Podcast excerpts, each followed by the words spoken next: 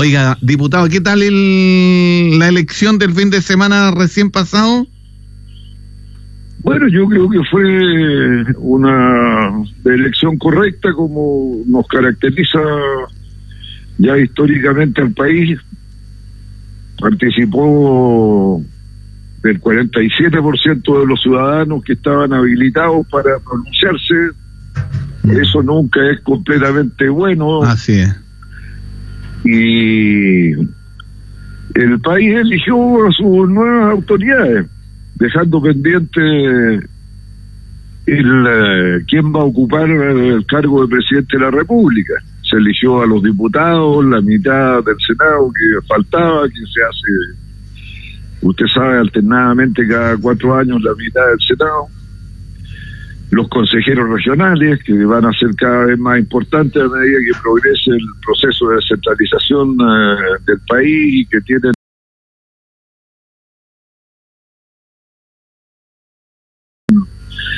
una influencia importante en la cotidianidad de la vida, en la vida diaria, junto con los alcaldes y concejales porque resuelven sobre proyectos de desarrollo, proyectos de infraestructura, de mejoramiento de las ciudades, de los barrios, en fin.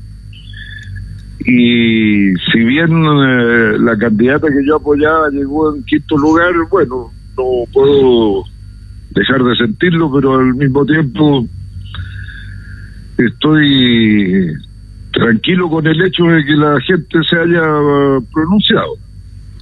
El diputado Marcelo Chilling, diputado, 47% del padrón son 14 millones las personas que pueden votar, menos de la mitad.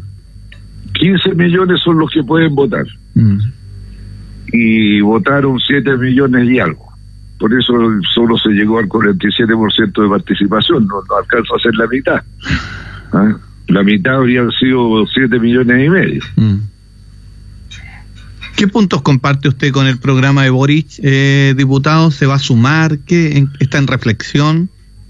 Mire, más que los temas específicos, yo creo que el diputado Boris representa la posibilidad de reconstruir eh, los servicios públicos, porque el llamado neoliberalismo, que para mucha gente es una consigna solamente y lo asocian a la competencia, el neoliberalismo que partió en eh, Inglaterra y en eh, Estados Unidos en la época de Margaret Thatcher y de Ronald Reagan se caracterizó por desmantelar los servicios públicos eliminar eh, los sistemas nacionales de salud, los de educación pública, de, bueno, debilitar la vida en comunidad, porque finalmente los servicios públicos iguales y parejos para todos son los que crean comunidad, sentido de pertenencia, inclusión. Y la esperanza que yo tengo en Boris es que él va a impulsar la reconstrucción de los servicios públicos, sobre todo los esenciales para la vida, para la buena vida, además. Desgraciadamente, el señor Cast no representa lo mismo. Por ejemplo, él ha propuesto seguir eliminando servicios públicos. Lo dijo respecto del Ministerio de la Mujer.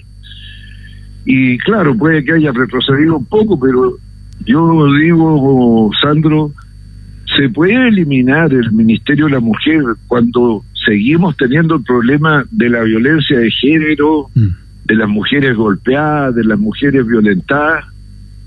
Se puede eliminar el Ministerio de la Mujer cuando todavía tenemos discriminaciones respecto a la mujer, le recuerdo nomás una, que ganan un tercio menos que los hombres desempeñando mm. con las mismas capacidades, las mismas funciones. Así Entonces, yo por lo menos no creo que usted, cuando hay una necesidad social, elimina la institución que tiene que resolver esa. Si las mujeres no las golpearan, si tuvieran igualdad plena con los hombres, bueno, que desaparezca el Ministerio de la Mujer, pero no, no han desaparecido los problemas. Entonces, eso yo no lo puedo compartir. No, no. Eso no ayuda a construir país, a construir sociedad, a construir comunidad, sentido de pertenencia, sentido de inclusión, de dignidad, que todos somos tratados iguales. Porque finalmente vivimos en la misma patria. Y esa es la razón que a mí me lleva a apoyar a, Gabriel Boris, más allá del detalle de cómo lo van a hacer con las pensiones. Bueno, ahí se discutirá cuando se vean los proyectos específicos, pero el impulso global que él representa, yo lo respaldo plenamente. Actualidad semanal en la voz de el diputado Marcelo Chilling, aquí en la Radio Carnaval. El expresidente Lago eh, eh, eh, le dio el apoyo al señor Boric.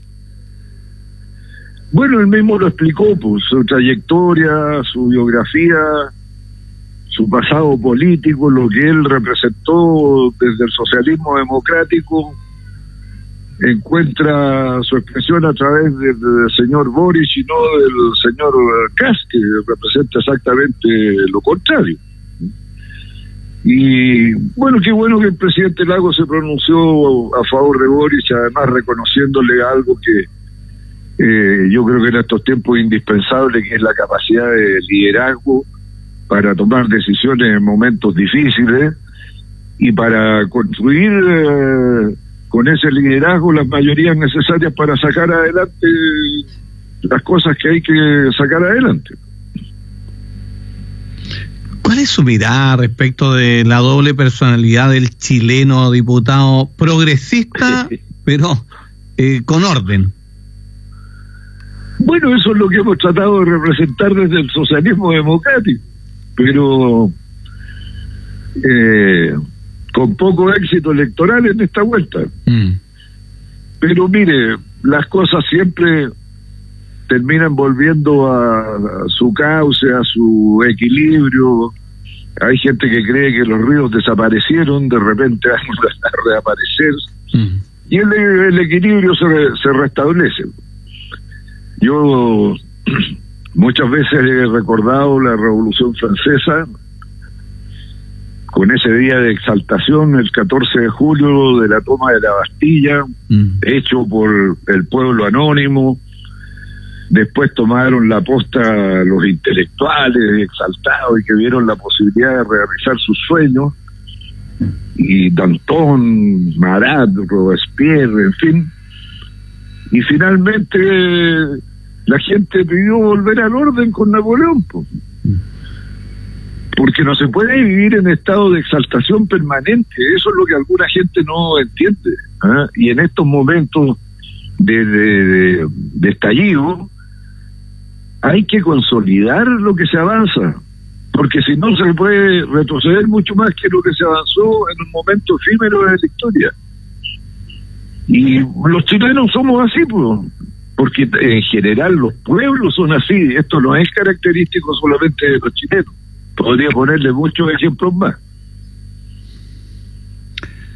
La voz del diputado Marcelo Chilling en esta semana. Oiga, diputado, ayer se amplió por 15 días más el tema de la macrozona sur. ¿Cuál es su mirada respecto a aquello? Bueno, lo hemos comentado tantas veces, Sandro. Para mí el conflicto en la Araucanía es de carácter político, social, cultural, histórico. Y ahí hay un conflicto de carácter reivindicativo de una nación.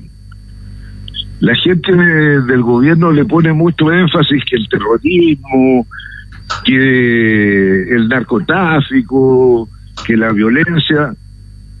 Bueno, pero ¿Es realmente el problema de fondo ese? No, no, yo entiendo la desesperación de la gente que vive en esos lugares, porque están expuestos a la mm. inseguridad, la incertidumbre, la agresión. Y entiendo el reclamo por seguridad, pero no puede ser solo la respuesta, la policial y, y la del recurso de las Fuerzas Armadas para mantener el orden. Y ahí el gobierno no hace una propuesta integral que vaya al fondo del asunto, porque usted ve, pues, instalan el estado de excepción y las cosas continúan igual.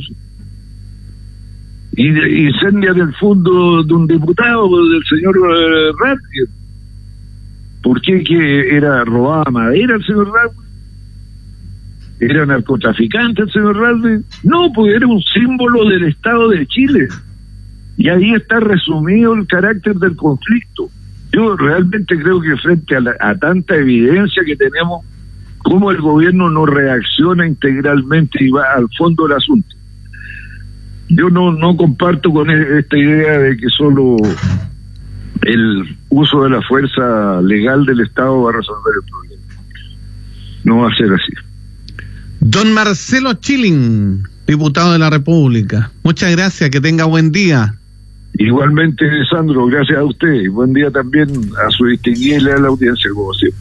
10 de la mañana, cuatro minutos, señoras y señores. La voz de nuestras autoridades, don Juan. Exactamente.